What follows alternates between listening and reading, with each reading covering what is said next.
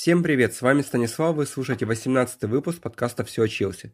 Только что завершился матч Лиги Чемпионов, это был четвертый раунд группового этапа между Марибором и Челси. А, матч проходил в Словении на стадионе Людский ВРТ, и на нем была посещаемость 12,5 тысяч зрителей. Начнем с состава команд. Марибор. Ханданович, вратарь, защита. Виллер, Аргус, Раевич и Стоянович. Полузащита. С, э, Савачич, Филиппович, Мертель и Ибраими. И нападение Таварес и Захович. В запасе Котман, Шулер, а, Ндиаэм, Менди, Вершич, Трайховский и Бохар. Главный тренер команды это Анте Шимуджа. Челси. В воротах Петр Чех, оборона Филиппо Луис, Джон Терри, Курдзума и Иванович. Полузащита Азар, Матич, Фабригас, Виллиан, Шюрле и Дидье Трахба в нападении. Менеджер Челси Жозе Мауриньо. А, Челси в прошлом туре победил этот э, Марибор дома со счетом 6-0. А, там был очень легкий матч, э, где влетало буквально все. Но вот а сегодня был, наоборот, сложный матч. В первом тайме Челси практически ничего не показал. Очень слабо выглядел э, тот же Шурли, Виллиан, и вот даже они не доиграли до конца, их в перерыве поменяли. Я думаю, это такой хороший показатель. Также очень плохой матч провел Матич и даже Фабригас как-то был сегодня медленный, и ничего у него не получалось. В первом тайме а, был момент у Курта Зума, когда он после а, прострела Фабригаса, удар головой у него был. Также Драгба бил опасно, и еще пару моментов было у Марибора в контратаках. В основном был активен вот Захович и Таварес. Таварес вообще, наверное, был главной звездой этого матча. Ну, первый тайм, в принципе, ничем таким не отметился, только парочка атак Челси, парочка атак Марибора, но довольно была равная игра, почему-то вот Челси абсолютно не выглядел фаворитом. А во втором тайме Жозе решил, что нужно что-то менять, э, сразу он заменил Виллиана и Шурли, а вышел Оскар и Диего Коста. И то есть Челси получилось два нападающих, Драгба и Коста, и вот много атакующих полузащитников. Но самое интересное, что на 50-й минуте Челси пропустил. А, там а, Курт Зума неудачно выбил головой. А, мяч подхватил как раз их лучший, наверное, игрок в этом матче Ибраими. И с левой ноги в дальний угол красивым ударом забил. После этого Жозе снимает с матча Филиппа Луиса, переходит на игру в три защитника и на поле выходит Рамирес. Точнее, схема становится, наверное, а, следующего вида. Иванович идет на левый фланг, в центре остается Зума и Терри, и на правом фланге обороны играет Рамирес. А, ну, тоже ничего, в принципе, из этого хорошего не получается.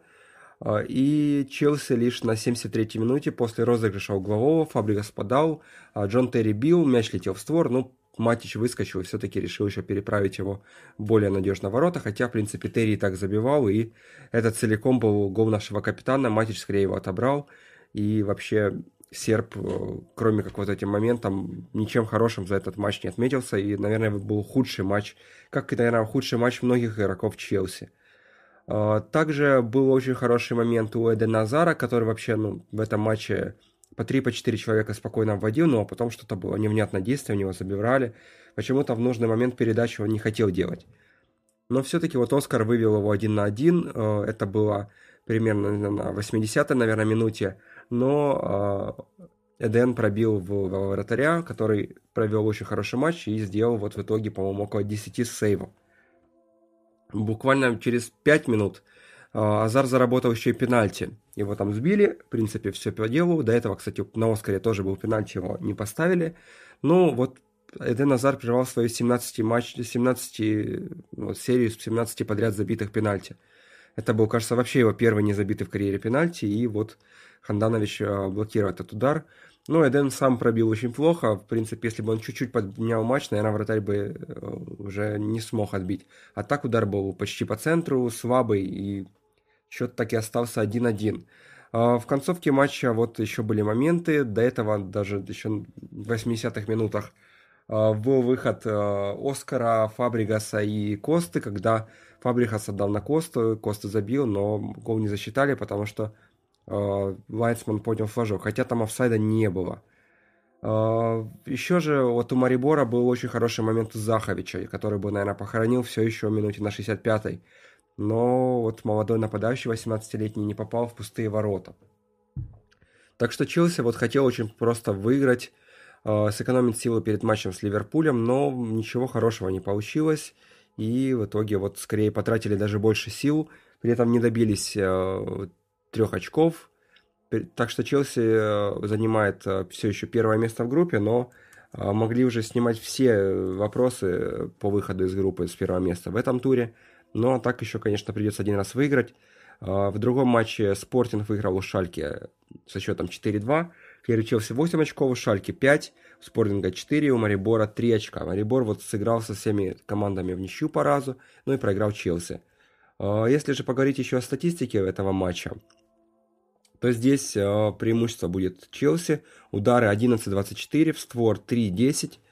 Это очень такой крутой перевес. Владение мячом 35,9 на 64,1. Угловые 4-6, 2-6. Офсайды 4-6. Владение мячом... Количество передач 335-602. Из них точных 76,1% у Марибора и 87,4 у Челси. Но вот это Челси, конечно, не помогло.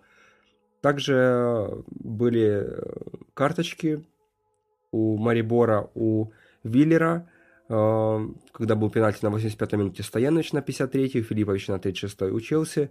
А у Филиппа Луиса была тоже карточка, его поэтому, наверное, же заяснял, чтобы не было удаления. Следующий матч Челси проведет в чемпионате в английской премьер-лиге против Ливерпуля в субботу 14.45 по киевскому времени. А, ждите, конечно же, от меня тоже обзоры этого матча. А в воскресенье будет Вова новость, во вторник э, подкаст английской премьер-лига итоги уже 11 э, тура. Ну, всем спасибо, с вами был Станислав. Спокойной ночи, всем пока.